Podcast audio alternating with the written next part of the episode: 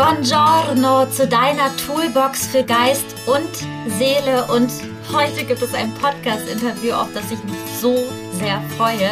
Und zwar mit Danilo. Danilo ist Experte für Eifersucht und zeigt dir heute seine besten Werkzeuge in Situationen, in denen du eifersüchtig bist, in Situationen, wo du denkst, oh Gott, ich, ich kann nicht mehr und ich, ja, es ist übermannt mich. Was du dann tun kannst, also deine ganz persönlichen SOS-Werkzeuge und Tools, darum geht es in dieser Folge.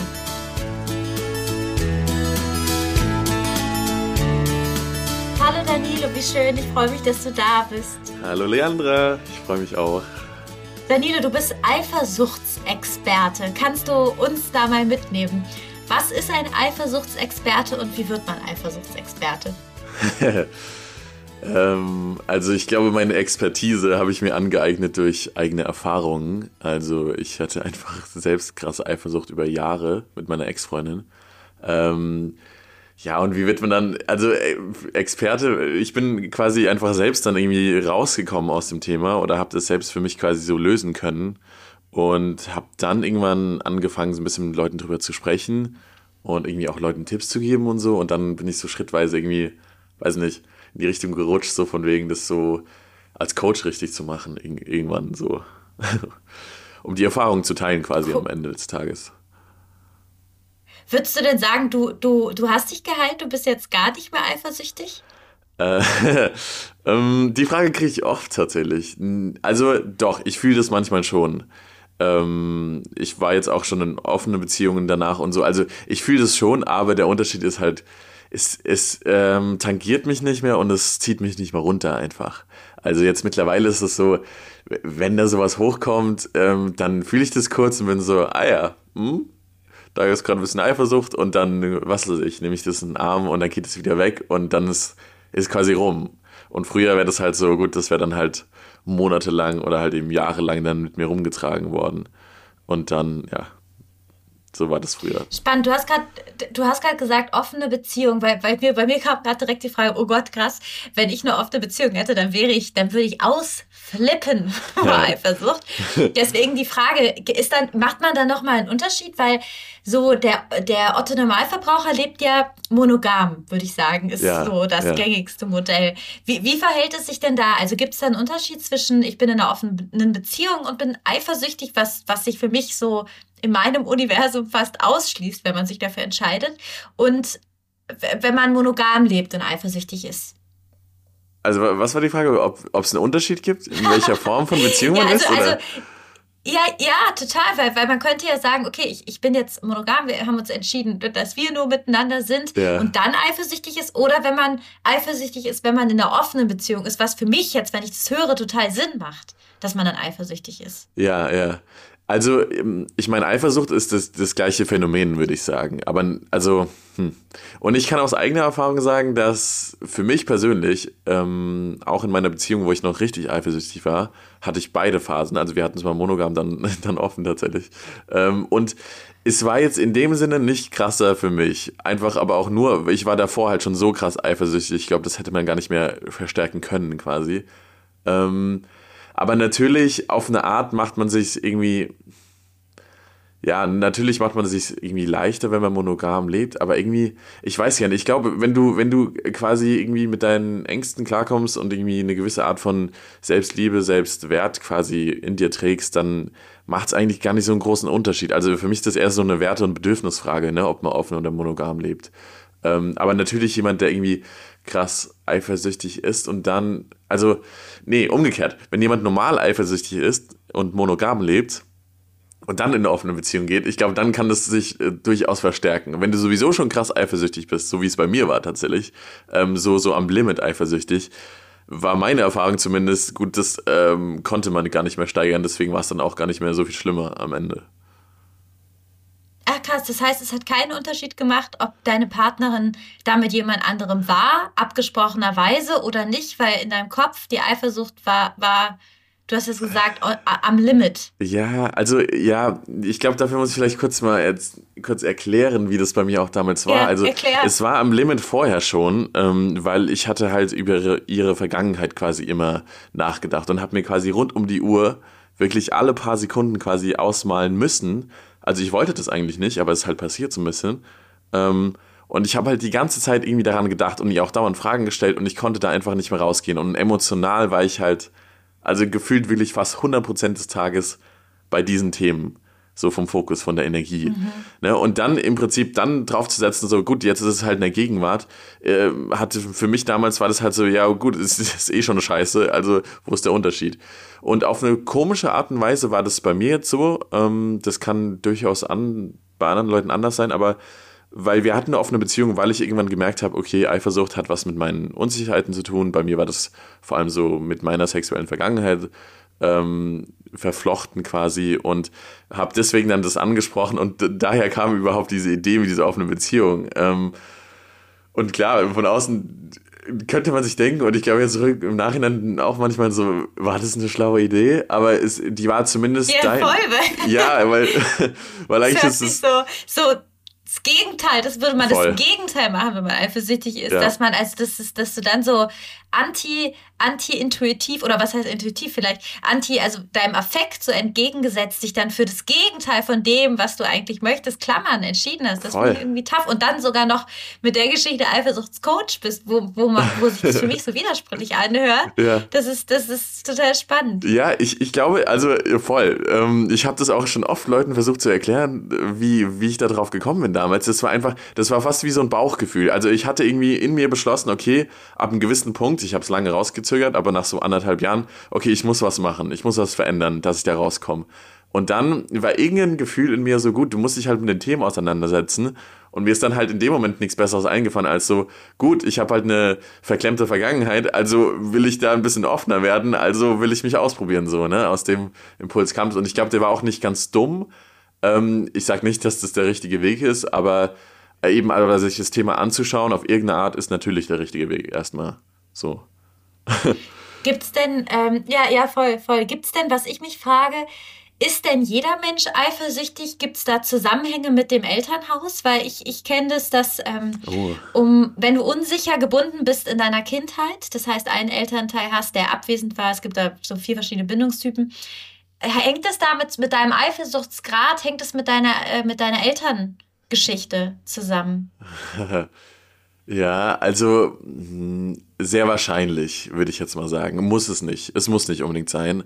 Aber natürlich, das geht ja jetzt auf diese Grundthemen zurück, ne? Sowas wie, wie, wie, wie viel Wert bin ich mir selbst, wie viel Liebe habe ich verdient oder was für einen Glaubenssatz habe ich dazu im Kopf, ne? Mit dem, ähm, werde ich verlassen von Menschen oder bin ich liebenswert? Und sowas kommt natürlich oft einfach aus der Kindheit. Und das kommt oft auch aus Erfahrung. Also das muss gar nicht sein, dass du irgendwie scheiß Eltern hast. Also das kannst du durchaus haben, sehr liebevolle Eltern, die sich irgendwie echt viel Mühe gegeben haben. Und die haben aber irgendwas gemacht, was einfach für dich als Kind gravierend war und halt traumatisch. Und daraus hast du dann irgendwie gelernt, gut, ähm, doch nicht liebenswert oder halt vielleicht nicht so bedingungslos und so. Ähm, und ja, also eigentlich äh, diese Kernglaubenssätze, die wir mit uns tragen, die kommen halt oft irgendwie aus der Kindheit einfach, weil da saugen wir alles auf und sagen im Prinzip, unser Hirn nimmt alles einfach als Realität auf und dann wird nicht in Frage gestellt, so ist es wirklich ein Fakt oder nicht, sondern einfach ist passiert, also ist es so und dann tragen wir das mit uns rum und das führt dann irgendwann zu Eifersucht. Ähm, genauso Sachen, also halt das, mhm. äh, ne, diese Verlustängste und so weiter aber eigentlich schon, also ich würde es nicht verallgemeinern, aber zum großen Teil, zum größten Teil kommt es aus der Kindheit schon, würde ich sagen. Ja, ja, voll. Ich, ich frage mich jetzt auch, oft ist es, oft hat ja jeder so eine Sache, wo er sagt, ja, das war bei mir ganz schlimm. Ja. Deswegen die frage ich mich gerade, ob, ob nicht jeder dann wie so ein Kind, also ist, ist jeder eifersüchtig? Das wäre jetzt die Frage. ist es jeder? Ja, also jetzt, äh, ich, ich würde mal, ich sage dir immer so, ja, erleuchtete Menschen vielleicht nicht, aber erstens mal, wer ist das schon und zweitens mal, wer will das sein? Ähm, ich, also, ich glaube schon zum gewissen Grad. Dieses Gefühl von Eifersucht kennt, glaube ich, jeder, aber eben es ist ein großer Unterschied, wie man damit umgeht und manche Leute würden halt sagen, ich bin nicht eifersüchtig, weil sie einfach gelernt haben, dass das halt einfach kann, keine Relevanz haben muss für einen im Leben und andere Leute sind es halt, weil sie halt eben vielleicht eben gelernt haben oder eben die Glaubenssätze da sind, die diese Erfahrung, dieses Gefühl dann einfach ins Unendliche verstärken sozusagen, ne? Weil denen passiert was und dann geht sofort die Kette los, so, ah, ich werde verlassen, oh, ich muss klammern, oh, ich bin nicht attraktiv, ich bin nicht liebenswert und so weiter und dann wird es halt eine Riesengeschichte und dann wird es halt unangenehm. Ja, du hast mir mal, ich weiß gar nicht, im Vorgespräch, wir haben ja schon mal telefoniert, ja. auch so ein schönes Bild mit dieser Wunde, mit der Sehenscheidentzündung. Wie war das nochmal? Dass wenn du eine Wunde heilst, aber die, der Arm entzündet so. ist, oder kannst du das nochmal? Ja, ähm, das fand ich super. Ja, es ist ein, also ich selbst habe Klavier gespielt mein Leben lang und ich kenne das von mir, dass wenn du, wenn du Übungen machst am Klavier und man wird ja nur besser in irgendwas, ähm, wenn man halt trainiert. Und das, das Bild für mich war sozusagen, das emotionale Zuhause, Tony Robbins sagt es immer, ähm, das kann man quasi trainieren. Also man kann sich trainieren auf, man kann die Gedanken verändern und dadurch auch sozusagen die innere Gefühlswelt. Ne? Also man kann zum Beispiel, wenn in jedem Moment, jetzt auch gerade, auch jetzt für alle zu Hause, ähm, könnte man jetzt einfach sagen, okay, ich konzentriere mich drauf, was fehlt mir im Leben oder was habe ich denn eigentlich alles im Leben, was mir irgendwie gut tut, was gut läuft. Ne? Also der Unterschied zwischen Mangeldenken und Dankbarkeitsdenken so. Ähm, und wie gut es funktioniert, wie gut es im Unterbewusstsein drin ist, ist genauso wie beim Klavierspielen einfach Wiederholungsfrage am Ende des Tages. Und wir haben halt ein Muster schon drin, was wir gelernt haben von früher, und jetzt geht es darum, Neues zu lernen. Und das ist quasi wie ein neues Instrument lernen. Und deswegen eben dieses Bild, wenn du halt Klavier spielst, ähm, dann kannst du, dann fängst du halt bei Null an. Dann machst du gewisse Übungen und so.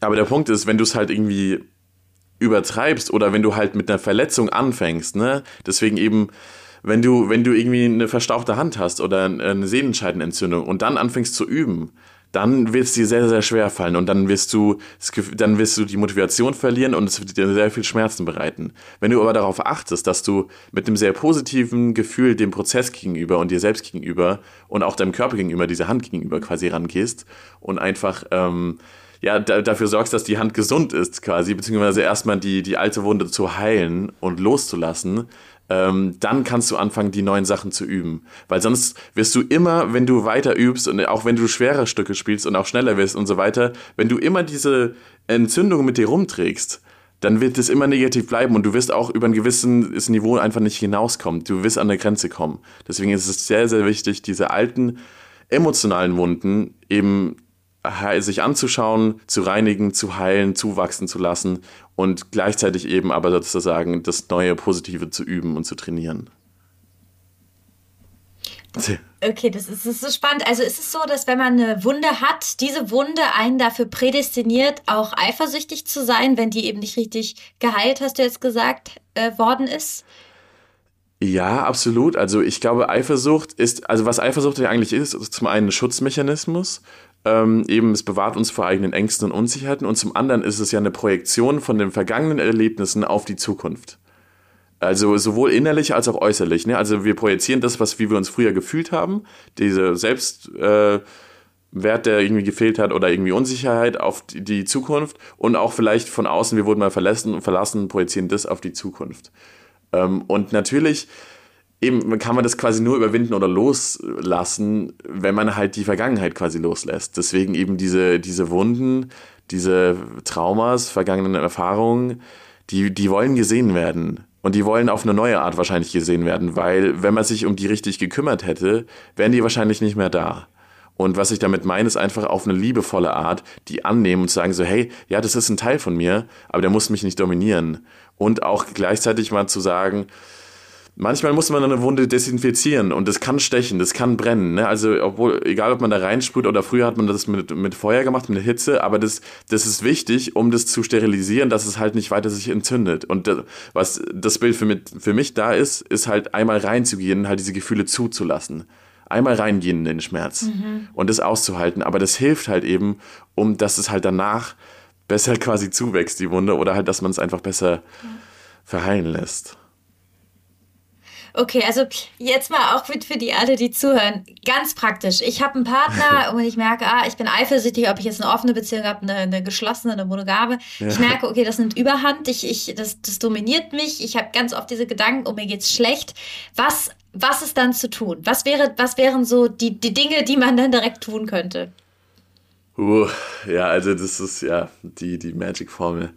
Also der konkrete Tipp ist, also eigentlich geht es nur um zwei Sachen. Eben, es geht darum, die Vergangenheit ähm, zu akzeptieren, zu integrieren und loszulassen und das Positive zu trainieren, wo, wohin man gehen will, also wie man denken will, wie man fühlen will.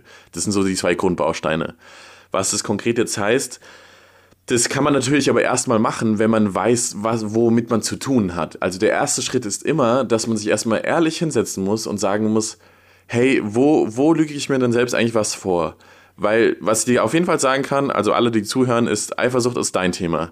Das hat nichts mit den momentanen Umständen zu tun. Also außer natürlich. Eine Frage habe ich da, ja. die außer und wenn man betrogen wird und ja, in keiner ja. offenen Beziehung ist, dann, genau, dann ist sie doch berechtigt. Gen oder? Genau, das wäre jetzt der Punkt gewesen. Es gibt natürlich diese rote Flagge. Die Frage ist, wann ist sie berechtigt? Ne? Ja. Ja. Nee, sag, sorry. Ich, ich, ja, absolut berechtigt. Also ich finde, berechtigt ist sie, ist sie dann, wenn sie halt, also wenn du halt deine eigenen Werte und Bedürfnisse klar weißt und diese halt über diese ähm, überschritten werden, diese Grenzen. Ne? Also wenn du halt sagst, ich bin monogam und wir haben das kommuniziert, mein Partner weiß, wie wichtig mir das ist und die Person geht fremd, dann ist es natürlich quasi berechtigt und eine Grenze überschritten. Was man sich aber trotzdem fragen kann, ist, Eifersucht bringt einem trotzdem nicht viel in dem Moment, weil die wird dich eher davon abhalten, in dem Moment die Grenzen zu ziehen, äh, zu wahren ähm, und dann halt im Zweifel Schluss zu machen oder was auch immer die Konsequenz ist, als wenn du halt in der Ruhe bist, ne? in, der, in der Ruhe und im Selbstvertrauen heraus, in dem Moment, wo du betrogen wirst, kannst du eigentlich bessere Entscheidungen für dich fällen, als wenn du gerade voll in der Eifersucht drin bist. So. Ne? Ähm, also deswegen ja. natürlich, es kann Du hast gerade eben sein. auch ja, du, du hast gerade eben, ich sorry, ich finde das Thema so spannend. Ich hab, wir springen gerade voll, von ne? roten, ja, das ist ja, ja, voll, ja, weil das ist, das ist, also okay, also wir gehen nochmal zurück zu den Tools. Also ja. äh, Anna aus äh, Berlin merkt, okay, ich, äh, der, der Freund, äh, äh, es ist irgendwie, sie ist eifersüchtig, sie weiß nicht, ob es berechtigt ist oder nicht, also ja. ob da diese rote Red Flag ist, dass er es tut oder nicht, obwohl sie abgesprochen haben, ja, ja. sie leben monogam. Was, was tut sie? Was kann sie tun? Auch, und da wäre meine Antwort genau die gleiche, egal ob es berechtigt ist oder nicht ähm, immer einfach erstmal an sich selbst arbeiten, an dem Selbstwert und so weiter, an den eigenen Themen, weil das wird dir im Zweifel immer helfen, bessere und gesündere Entscheidungen für dich und dein Leben zu fällen. Wie das konkret jetzt aussieht, in ja. dem Fall eben. Ja, man muss. genau, das, das hört sich immer so Arbeiter an deinen Themen. Ja, ja, ja, ja genau. Also, ja. wenn du da Tipps hast, gerne. Naja, ja. also eigentlich äh, würde ich dahin vorgehen und sagen so, hey, find mal deine Ängste und, und, Unsicherheiten raus. Und zwar wirklich, wirklich ehrlich. Nicht, was wir uns suggerieren, weil ich war auch so ein Mensch, ich war immer so, ja, hä, das Problem habe ich nicht und ich bin nicht unsicher und klar bleibt meine Freundin bei mir. Aber ganz im Kern hat es halt überhaupt nicht gestimmt. Und deswegen, wie man das macht, ist, such die Momente raus, wo du weißt, die machen dir zu schaffen, also wo du getriggert wirst. Ne? Und äh, guck mal an und frag mal, wieso denn eigentlich in dem Moment? Weil ein Trigger ist immer ein Hinweis oder auch eine, eine, eine Emotion auf irgendwas, was uns quasi, was uns fehlt. Das ist immer wie so ein Warnsignal und sagt immer so, hey, ähm, da ist ein Thema, was du noch nicht angeschaut hast. Also ein Beispiel ganz bei mir zum Beispiel, wenn ich in der U-Bahn bin und so irgendwelche Typen da reinkommen, ne, so Beine breit in der U-Bahn sitzen und dann ihre Mucke anmachen und dann so ganz laut telefonieren, dann merke ich, dass in mir was losgeht. Und was das ist, ist bei mir zum Beispiel das Thema mit Männlichkeit. So. Und da eben jetzt müssen dann die Leute zu Hause sich einfach hinsetzen und fragen, ähm, in welchem Moment passiert was und woran könnte das liegen? Ebenso so Beispiel zum Beispiel, ähm, ja, eine gewisse Art von Frauen machen mich immer eifersüchtig. Jetzt, wenn du jetzt eine Frau bist zum Beispiel, ne? Also diese, die Anna. Ne? also irgendeine gewisse Art von Frauen ja, machen ja. sie eifersüchtig. Und dann mal hinsetzen und sagen, ja, aber wieso eigentlich diese Art von Frauen? Woran liegt es? Sind die vielleicht, sind die vielleicht dünner als ich? Sind die vielleicht erfolgreicher als ich? Sind, also die, die sprechen irgendein Thema in mir an, wo ich mich nicht selbstbewusst fühle oder mich noch nicht ganz so akzeptiert habe, wen ich halt bin. Und dann, wenn du dann diese Liste gemacht hast, kannst du eben, dann weißt du eben diese Themen, dann weißt du, was deine Themen sind und dann kannst du anfangen, daran zu arbeiten. Aber es braucht halt echt diese radikale so Ehrlichkeit. Ehrlichkeit, ja. Ich habe ich hab mal hm, Danilo von und auch für euch, die das gerade hört, es gibt von Freud, der sagt, ähm, wenn du in deiner Beziehung eifersüchtig bist, der hat ja immer alles so sehr, ne, sexual, ja, sexual ja. gesehen, ähm, der sagt, äh, wenn du eifersüchtig bist auf und denkst, dein Partner geht mit XY fremd, dann schau dir XY an. Also er ist da sogar der Theorie nachgegangen, dass du selber eine Attraktion verspürst. Und ich glaube aber, dass diese Attraktion, die, die du verspüren kannst, jetzt nicht unbedingt sexueller Natur sein sein muss, sondern auch sein kann, dass du, dass du die Person, wie du das gerade beschrieben hast, einfach toll findest und Attribute von der Person gut findest und dass das quasi ein Indikator für dich ist. Ne? Also das, was du jetzt gesagt hast, ähm, in übersetzter Form. Ja, genau, ab, absolut, genau. Es ist halt eben, weil, ähm, und du find, würdest ja, also ich finde es immer so schön, wenn man an, mal an einen Bereich denkt, wo man komplett selbstbewusst ist. Ne? Also ähm, sagen wir mal, du wüsstest, ich habe jetzt Bouldern angefangen, ne? Und du wüsstest, du bist, ähm, du bist richtig gut im Bouldern, du fühlst dich sehr selbstbewusst und so. Und da ist jetzt jemand, der klettert auf dem gleichen Niveau wie du und der schafft eine Route, die du selbst nicht geschafft hast, zum Beispiel. Dann würdest du dich ja für den freuen weil du irgendwo in dir fühlst, so, hey, das kann ich auch. Oder irgendwie so, ne? Und wenn du jetzt aber da stehen würdest und denken würdest, ah, dieses Arschloch, der hat es geschafft, ne? Also, und das ist ja quasi, was Eifersucht in dem Moment ist, ist so, das suggeriert dir, die Person hat was, was du nicht zu geben hast. Ja. Ne? Aber das ist Neid, oder? Ist es nicht Neid, was du gerade beschreibst? Also Eifersucht ist doch mit einer Person, also neidisch ist man auf Eigenschaften von Personen. Eifersucht ist, ist doch, wenn, wenn du auf Eifersucht, also wenn du denkst, dein du verlierst deinen Partner an eine andere Person. Ja, ja, genau, ja, ja. Aber ich finde, es ist einfach gekoppelt, ist, äh, die zwei Sachen eben. Und eben, ja, um die okay, Eifersucht zu überwinden, okay. hilft es halt sozusagen rauszufinden, eben zu gucken, wo bin ich neidisch, weil das gibt halt einen Hinweis, ähm, auf die eigenen Themen, wo ich halt unsicher bin und wo ich Angst habe. Und ja. dann kannst du quasi da, an die Wurzel gehen und sagen, okay, und jetzt mache ich mich ja. daran, eben die Themen loszulassen, daran zu arbeiten, ähm, mein Selbstwert zu stärken, Selbstbewusstsein und so weiter in diesen Bereichen. Ja. ja, ja, vielleicht auch, du bist eifersüchtig auf eine Person, die dein Partner vielleicht gar nicht gut findet, aber du, sie hat Attribute, die dich neiden lassen. Ne? So, so meinst du das, glaube ich, in dem Kontext. Ähm, ja, ja, genau, ja. Ja, das ist so spannend, das Thema. Ich, ich, ich habe so viele Fragen. Okay, wir, wir, gehen wieder zurück zu Anna aus Berlin. Ja. Also sie hat sich jetzt ihre, sie hat sich, sie hat das jetzt gemerkt, sie weiß jetzt auf wen, wo sie, wo sie denkt, ihr Partner geht fremd, auch wenn der Partner den diese Person gar nicht interessiert, mhm. hat sich jetzt eine Liste gemacht, okay, die Frau hat das, das und das. Ähm, was macht Anna dann? Ja, also eben dann geht es quasi an diese, an den ersten von diesen zwei großen Schritten, halt eben das Loslassen oder halt ähm, sich aussöhnen mit den ganzen Themen.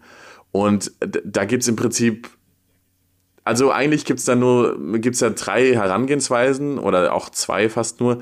Einmal, dass man wirklich voll in diese Momente reingeht, wo, diese, wo das herkommt, dass man diese Gefühle wirklich zulässt, absolut zulässt, in der Ruhe und Entspannung aber. Und dann irgendwie auch zurückverfolgt und sagt, hey, aus welchen Momenten meiner Kindheit kommen die denn eigentlich? Weil also ein angestautes Gefühl, was eben halt noch da ist, das werden wir in dem Moment los, wo wir es halt schaffen, es zuzulassen und mit, eigentlich mit so einer liebevollen, fast schon väterlichen, mütterlichen Haltung quasi das Gefühl hochkommen lassen und dann zulassen und dann wird es auch irgendwann gehen. Und dann wird, werden wir zum einen merken, ja, wir haben es ausgehalten und zum anderen aber auch, hey, ist es tatsächlich irgendwie äh, leichter geworden äh, oder ist es weg sogar. Ähm, das ist ein Weg und das kann man auf verschiedene Arten machen. Also da gibt es so verschiedene Übungen wie die Sedona-Methode, ähm, wo man sich Fragen im Kopf stellt oder innere Kindarbeit ist quasi, wo man dann das wie so ähm, personifiziert quasi diese Gefühle mit, also mit einem inneren Kind, mit einer inneren Kindversion von sich, die halt in die, aus diesem Moment kommt, irgendwie in Kontakt geht und die tröstet und dir Sachen beibringt. Und was halt eben da eigentlich das Ziel ist, ist halt zum einen eben diese Gefühle einfach hochzuholen und loszulassen und zum anderen äh, mit dem Unterbewusstsein zu kommunizieren, hey, auch wenn es passiert ist, heißt es nicht, dass das die Wahrheit ist über mich, eben all das, was ich daraus gelernt habe. Jetzt im Beispiel von dem inneren Kind. Ähm, wenn halt, meinetwegen, wenn der Vater abgehauen ist, die Mutter verlassen hat, als ich fünf war, ähm, und ich irgendwie daraus gelernt habe, hey, ich bin nicht liebenswert, ich werde eh verlassen, dass das aber nicht unbedingt, dass das nicht die Wahrheit ist. Und dann kann man mit dem inneren Kind von damals eben das in den Arm nehmen, die Gefühle zulassen, sagen sie, hey, das ist in Ordnung und anfangen zu trösten, zu sagen so, hey, ich verstehe, dass es dir so und so geht, so, aber es ist nicht die Wahrheit. Das, das, du bist liebenswert, ne? Und dann anfangen, neue Lernimpulse zu geben. Und das geht eigentlich schon fast in den zweiten Schritt über, eben, die Brücke, nämlich dann sich mal zu fragen, so, hey, wie würde ich denn eigentlich gerne denken und mir selbst reden? Und dann einfach ganz bewusst wählen, sagen, hey, ich würde mir gerne die und die Sätze im Kopf sagen. Ich würde gerne mir sagen, hey, ich akzeptiere mich genauso wie ich bin, ich bin liebevoll, ich bin selbstbewusst, mir äh, kommen die Dinge, ich habe Vertrauen ins Leben, ich habe Vertrauen darin, geliebt zu werden und dann einfach ganz schauspielerisch, ähm, ganz körperlich und ganz gefühlvoll in diese, in diese Stimmung reingehen, in diese ähm, Momente. Also sich im Prinzip einfach, das geht jetzt eigentlich schon in die Richtung so manifestieren, auch wenn ich das immer so ein bisschen so über magisch und spirituell finde. Aber die Theorie dahinter ist einfach, man, ähnlich wie beim Schauspiel, du bist ja auch Schauspielerin, ne? Dass man einfach sagt, man kann sich was kreieren und man kann was spielen, was nicht auf der Realität basiert. Weil wir auch, wir haben Rollen gespielt in unserem Leben, die, die mit denen hatten wir, keinen, da hatten wir keinen Bezug dazu und trotzdem kann man das fühlen. Und genauso kann man einfach ja. entscheiden, sagen, gut, ich baue mir jetzt einfach eine, eine neue Version von mir, gefühlsmäßig, und sage, ich wäre gern mehr dankbar und so weiter. Und wie würde dann diese Person, diese Version von mir, die einfach mehr dankbar ist, wie würde die denn ne, so durchs Leben gehen und sich dann so einfach wirklich den Charakter bauen? Ich mache das ganz schauspielerisch einfach. So über Körperhaltung, über Atmung, ja. über Erinnerung, Kleidung, Musik und so weiter und sich da einfach dann rein, reinstürzen in dieses Gefühl. Okay, also es wäre einmal, wir hatten ja Punkt 1 jetzt für Anna aus Berlin, das Identifizieren, ja. was, was dich triggert. Punkt 2 ist dann äh, ganz konkret, also wie kann ich mir das vorstellen? Anna setzt sich hin aufs Bett und sagt, okay, Gefühle, was ist da los, kommt hoch und, und fühlt die, geht einmal da durch. Ja, also ich habe das so gemacht. Da ist natürlich immer so ein bisschen so, muss man selbst wissen, wie arg man das tun kann.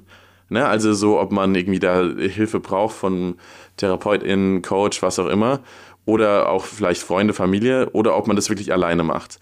Ich bin ein großer Fan davon, das alleine zu machen, weil man dann wirkliche Selbstwirksamkeit lernt. Ne? Weil man dann weiß, okay, hey, ich habe das allein geschafft. Das heißt, ähm, das heißt nicht, dass man nicht Hilfe annehmen kann, aber das heißt, man braucht im Zweifel keine Hilfe was finde ich ein Riesenunterschied ist. Aber im Prinzip genau, ja, du hockst dich alleine hin, du nimmst diese Zeit bewusst und hörst auf, darüber nachzudenken, weil das Nachdenken, das, das bringt einen nur so bedingt weit. Eben wenn du halt verstanden hast, was deine Themen sind, musst du da praktisch reingehen. Und praktisch heißt halt, du musst mit diesen Gefühlen arbeiten, du musst mit denen in Kontakt geben. Weil woraus Eifersucht die Kraft gewinnt, das Feuer gewinnt, ist im Prinzip, weil wir dagegen kämpfen, gegen uns, gegen diese Gefühle. Und die wollen aber einfach nur gesehen werden, angenommen werden. Und deswegen hock dich ins Zimmer, nimm dir Zeit, komm zur Ruhe und ganz liebevoll einfach sagen, ey, ich nehme jetzt Zeit, um diese Gefühle hoch, hochzuholen, zuzulassen und bleib aber in der Entspannung und bleib auch dabei, die nicht zu bewerten und dann nicht eine Geschichte draus zu drehen, sondern ich sehe sie als das, was sie sind, weil Gefühle sind körperliche Sensationen, ne? also jetzt runtergebrochen diesen Gefühle, also Emotionen, Trauer ist zum Beispiel, ist eng im Hals, ähm, es kann ein bisschen wehtun, es kann ein bisschen kratzen, so, aber es ist ein körperliches Gefühl am Ende des Tages. Und alles andere bauen wir uns im Kopf draus. Und das in dem Moment weglassen und dann einfach damit sitzen. Und wie man das aber schafft, weil die, ähm, ne, die Frage, die dann eigentlich immer sofort kommt, ist ja, aber wie halte ich das aus?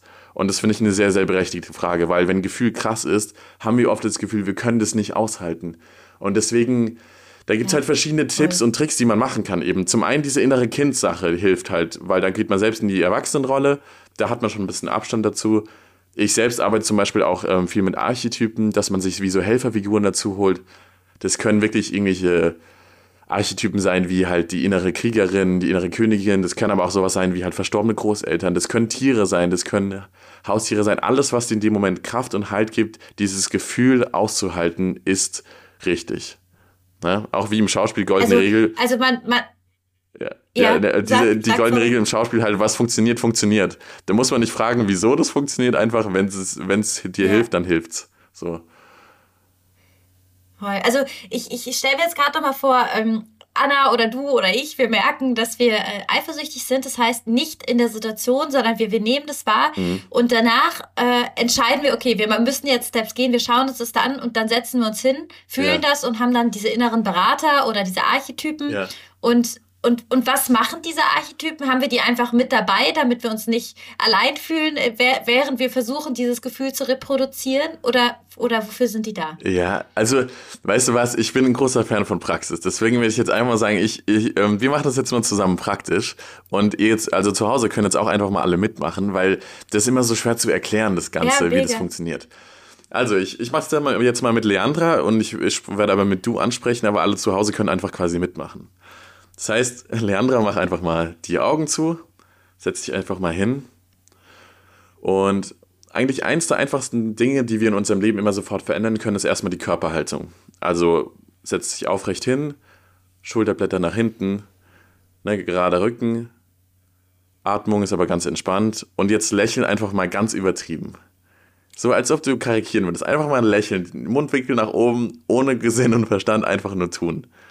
Das ist die Grundhaltung, mit der wir jetzt erstmal arbeiten, so. Wumm. Ähm, du meintest ja, du, du erinnerst dich an Momente, wo du auch eifersüchtig warst. Also du kannst aber jetzt auch was anderes nehmen, die andere. Ähm, ja. Zu Hause auch irg irg irgendeine Emotion, die euch quasi gerade beschäftigt oder ein Problem. So irgendwas, was gerade hochkommt, was euch irgendwo, wo der Schuh gerade drückt. So. Und holt das Gefühl mal so auf einer Skala von 1 bis 10 einfach mal so eine 5. So eine 5 da jetzt mal reingehen oder zulassen. Und bleibt aber in der Körperhaltung. Also bleib aufrecht, bleib in dem Lächeln und versuch gleichzeitig aber in der Entspannung das Gefühl einfach zuzulassen. Hol's einfach mal hoch, denk an die Situation.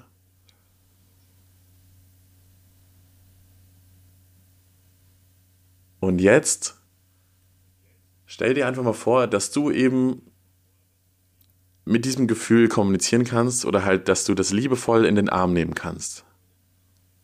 Dieses Gefühl. Vielleicht ist es auch eine Situation, vielleicht ist es sogar ein Wesen, das kann auch eben eine, eine traurige Version von dir sein, so, aber irgendwie das einfach mal in den Arm nehmen.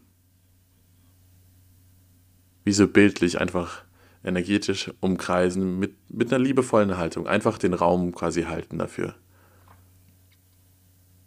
So, und wenn du jetzt merkst, das wird gerade zu viel oder das ist zu krass, dann lade ich dich jetzt ein, Frag einfach mal dein Unterbewusstsein, ob, die, ob es dir irgendwelche Helferfiguren schicken kann. Das kann wirklich alles sein, was du dir vorstellen kannst. Das kann eine Figur aus einem Film sein, das kann eine Vater-Mutter-Figur sein, das kann jemand Verstorbenes sein, das kann eben deine innere Kriegerin sein, dein innerer Krieger, das kann die Magierin sein, der Magier, das kann ein Tier sein, das kann ein Wolf sein, das kann alles, was jetzt kommen könnte, was dir in dem Moment gerade Kraft gibt.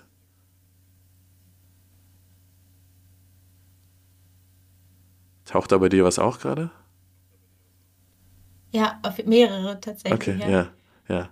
Dann lass die jetzt mal zu dir dazukommen, in diesen Moment, in diese Situation. Und bedenk an die Körperhaltung, bleib im Lächeln, bleib aufrecht, bleib in der Entspannung. Und jetzt schau mal, ob du in diesem Moment, an den du gerade denkst, noch mehr reingehen kannst. Jetzt einfach mal jetzt mal so weit zulassen, wie es halt geht gerade. Einfach mal voll reingehen. Und diese Helferfiguren sind aber dabei. Und deine Körperhaltung lässt du.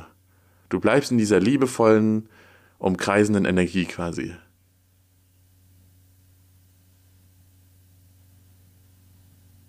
Und im Kopf einfach nur, du darfst da sein, Gefühl, Situation oder auch diese Version von dir, die gerade vor dir steht, die traurig ist vielleicht, verletzt ist, was auch immer Angst hat. Und diese Helferfiguren sind da, du bist in der Haltung,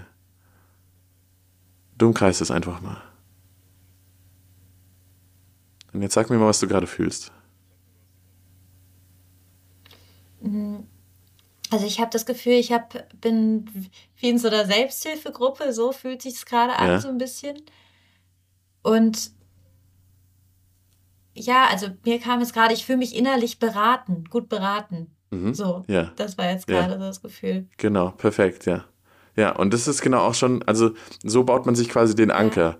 Und du kannst jetzt eigentlich, mhm. also ihr Anker könnt jetzt wieder rausgehen. Dann, dass man Menschen, Menschen, hm? Ja, bin wieder da, ja, ja, ja, ja voll. Also Anker heißt, sind Menschen, die du dir mit reinnimmst dann in, in, oder, oder was ist der Anker? Also, und der Anker ist, und ich glaube, das ist bei jedem Menschen anders tatsächlich. Ähm, deswegen, also, das war jetzt ein Beispiel, was bei mir zum Beispiel sehr gut funktioniert und was, also Archetypen funktioniert bei vielen Leuten, muss aber nicht funktionieren so. Anker ist für mich alles, was in, in so einem Moment, wo ein krasses Gefühl hochkommt, es schafft, einen rauszuziehen.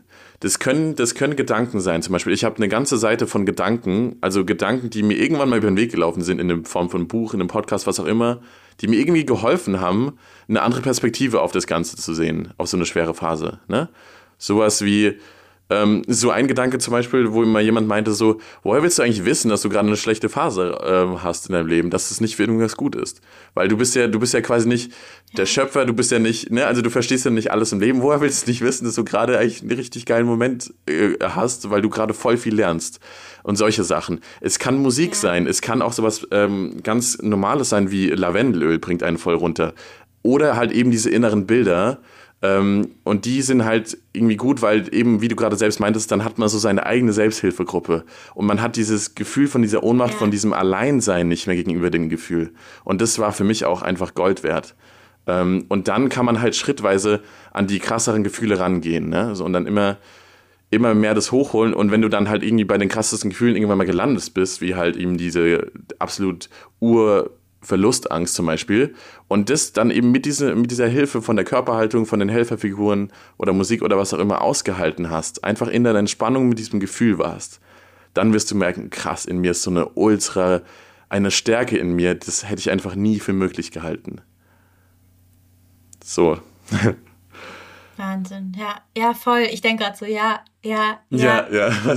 Krass, also dass das, ja, weil, weil oft ähm, ist es auch, also das kenne ich bei mir, dass ich so Angst habe, die Sachen, das Gefühl dazu zu haben, mhm. das überlebe ich nicht. Und die, allein das dann irgendwie, das zu denken und dann wie so seine eigene Crew zu haben, wo man denkt, okay, ich bin nicht alleine, das ist auf jeden Fall total hilfreich, weil dieses, äh, dieses schlimme Gefühl in Kombination mit ich bin alleine, ich finde, das ist der Killer. Ja, absolut. Also ja, ja, das das ja. ist der Killer. Ja. Und ich auch, und auch da, also ich habe da, wie gesagt, ich habe wie so eine Notfallkiste für mich irgendwann mal angelegt damals, wo ich einfach alles gesammelt habe, was mir halt in irgendeiner Form hilft in dem Moment. Und das waren halt eben ganz viele innere Sachen, aber das waren auch sowas wie, ähm, äh, ich weiß gar nicht, auch so, so, ähm, so Gedankens, äh, Glaubenssätze, die mir in dem Moment geholfen haben, so Werte, wo ich mir einfach dachte, so, hey, es ist cool, sich eine, eine Herausforderung zu stellen. Das hat mir auch manchmal geholfen. Nicht in jedem Moment, aber einfach mal kurz zu sagen, so, eigentlich ist es ja auch geil, sich mal eine Herausforderung zu stellen und ich gehe da jetzt einfach voll rein. Ne?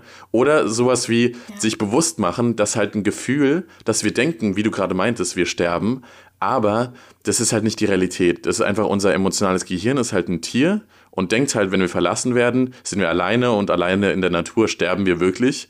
Deswegen da kommt die Geschichte her. Aber heutzutage ist es halt nicht mehr ein Fakt. Und auch sich daran erinnern, zum Beispiel, einfach zu sagen, so, hey, es ist nur ein Gefühl ich denke gerade, ich würde sterben, aber es ist nicht so. Ja. Auch das kann einen beruhigen. Also alles ausprobieren, was in dem Moment zieht. Ähm, aber ja, erfahrungsgemäß gemäß sind die Bilder tatsächlich mit das Stärkste, weil wir sind halt emotionale Wesen. Und deswegen sind halt Geschichten, deswegen sind Mythen, Legenden bei uns so ein Riesending.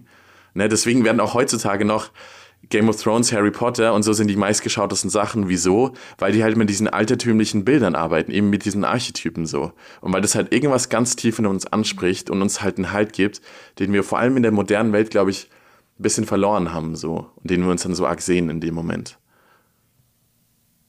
Ja, ja, total. Stimmt. Das ist, äh, also altertümlich meinst du damit den Archetypen, die es dann gibt, wie zum Beispiel Dumbledore oder bei, bei Game of Thrones, ja. der König, die Könige da, oder, oder was meinst du damit mit Archetypen in Filmen? Äh, ja, ja, genau, zum Beispiel. Also Archetypen gibt es ja auch irgendwie auch verschiedene Ansätze und so. Ich bin, ich arbeite immer ganz gern mit so ein paar Grundtypen, eben was halt äh, KönigInnen, MagierInnen, KriegerInnen und LiebhaberInnen zum Beispiel sind. Ähm, habe ich auch aus einem Buch, kann man auch anders machen. Ähm, mir ist nur irgendwann aufgefallen, dass ich mit vier, ich mit vier Typen besser arbeiten kann, als halt jetzt mit 16 oder mit 20 zum Beispiel, weil man kann das auch mehr mhm. auffächern. Aber im Prinzip genau, also in jedem ja. Film, in jeder Legende, in jedem Buch findest du auch diese Grundtypen. Und die sind eigentlich nichts anderes als sozusagen diese Grundcharaktereigenschaften, die wir alle in uns haben. Bisschen wie wenn man jetzt so ein weißes Licht aufbricht in verschiedene Farben. Ne? Da hast du rot, blau und so weiter. Ähm, und die stehen alle für gewisse Eigenschaften, Qualitäten in uns, Stärken und auch ein bisschen Schwächen so.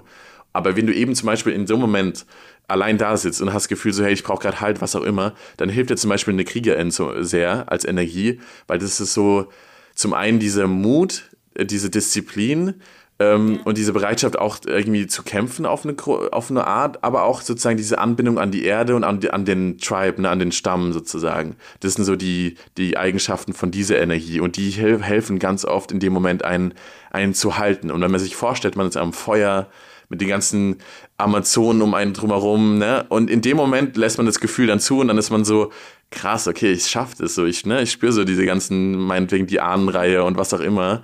Und so funktioniert es quasi. Das ist ganz emotional intuitiv. Das kann man eigentlich rational gar nicht so richtig erklären. So. Mega, ich, ich habe ich hab mich gerade erinnert, meine Mama hat immer, seit ich klein bin, sagt sie immer zu mir, äh, Leandra, du bist eine Königin. So, meine, hm. Serena mhm. Regina. Meine Mutter hat mir das immer, egal, auch wenn ich irgendwie weiß ich nicht, eine schlechte Klassenarbeit hatte oder Liebeskummer ja. oder egal was. Meine Mutter hat mir das wirklich, seit ich klein bin, die sagt mir das immer, auch wenn ich irgendwie, weiß ich nicht, ein Verkaufsgespräch mit irgendwelchen Moderationsgagen oder so habe, die sagt mir das wirklich immer, Geil. bis jetzt noch. Also die, das ist so, also ja, das ist so krass, weil ich weiß, also ich glaube, sie kennt gar nicht diese Archetypen das ist einfach so immer gesagt. Ja.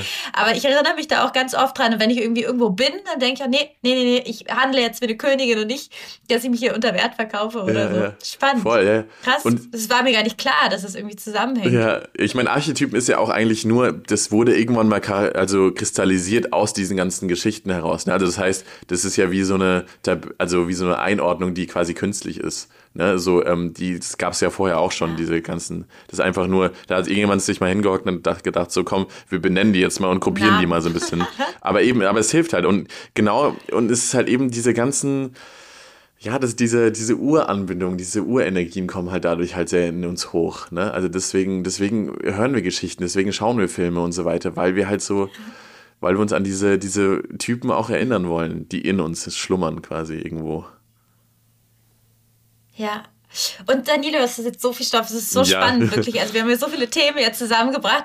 Was, was wären denn jetzt ähm, so zum Ende der Podcast-Folge deine drei super, super Tools, wenn man jetzt akut Eifersucht hat? Also wenn du jetzt, weiß ich nicht, du bist auf einer Party mit deinem Partner und merkst, okay, krass, jetzt werde ich wieder man, man wird ja auch so, so ganz wie so eine Hexe. Also ich ja, werde ja. dann immer wie so eine grüne Hexe, habe ich einen Eindruck, wenn man das merkt. Was wären so SOS-Tipps, SOS-Tools, die du, die, du, die du uns geben würdest? Ähm, ja, also mein Leitfaden immer für diese Trigger-Momente ist, dass man als allererstes erstmal rausgeht aus dem Moment, wo man gerade ist.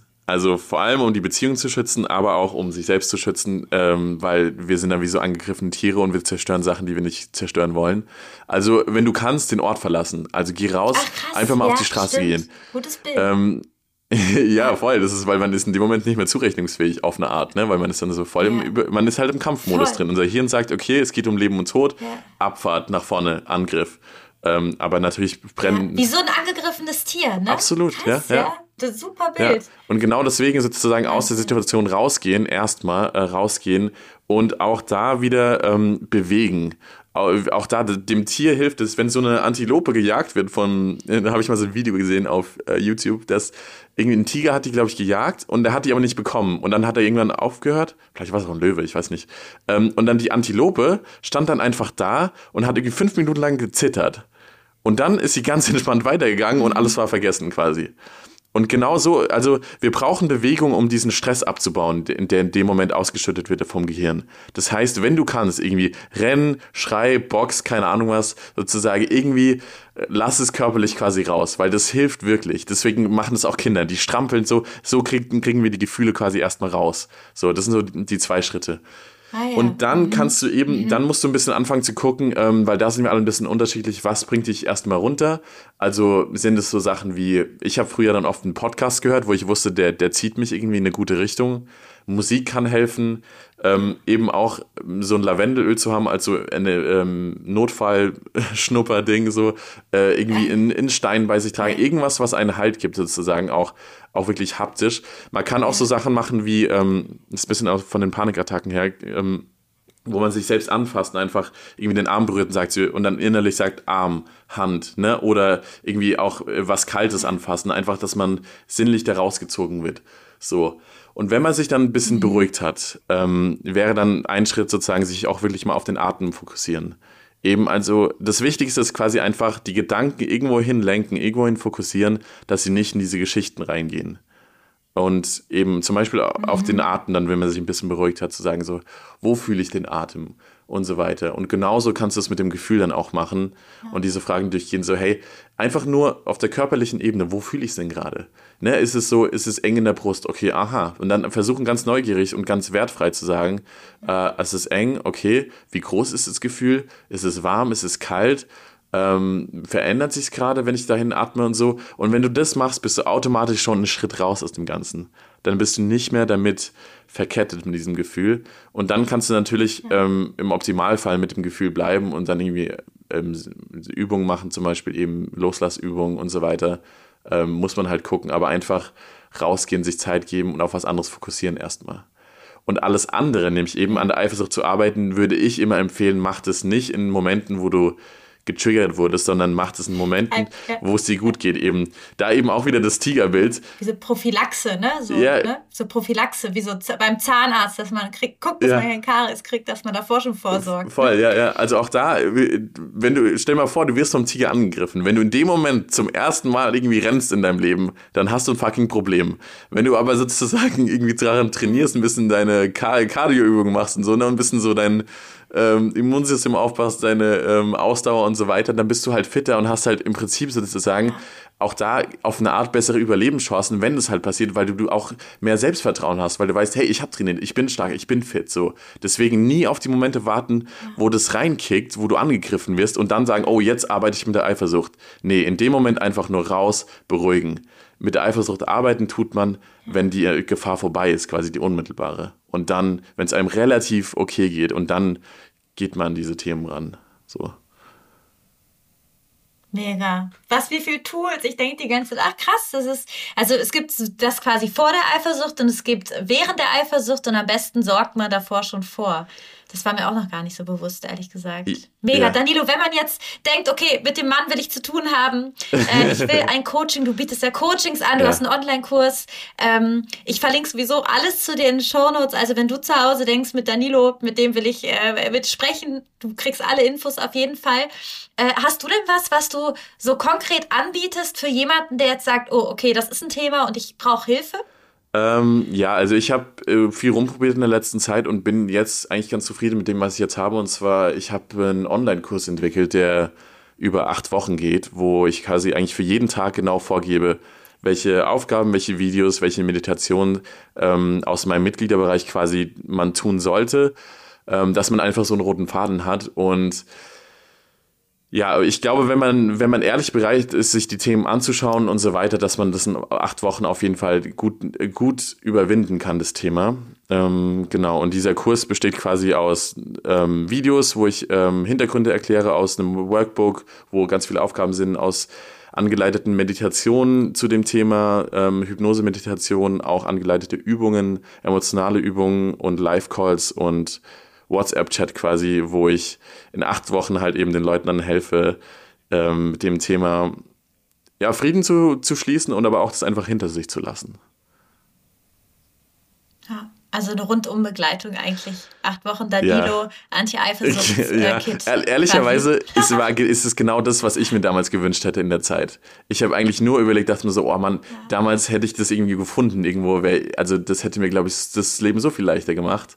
Und aus der Idee heraus ist das eigentlich entstanden, das Ganze. Mega. Oh, Danilo, ich danke dir. Es war total schön. Vielen Dank danke für das Gespräch. Dir auch. Ich konnte ganz viel mitnehmen. Und ja, ciao. Ciao, ciao. Ciao, mach's gut. Wow, was für eine Folge. Ich hoffe, du konntest daraus genauso viel mitnehmen wie ich. Ich hoffe, du hast jetzt ein paar Tools an der Hand, wenn du denkst, oh je, jetzt kommt's wieder, dieses, dieses Gefühl. Und ja, teile die Folge unbedingt, wenn du denkst, dass es jemandem helfen könnte. Und wir, wir hören uns nächste Woche. Ich freue mich. Sayona Luce, du bist ein Licht, deine Lea.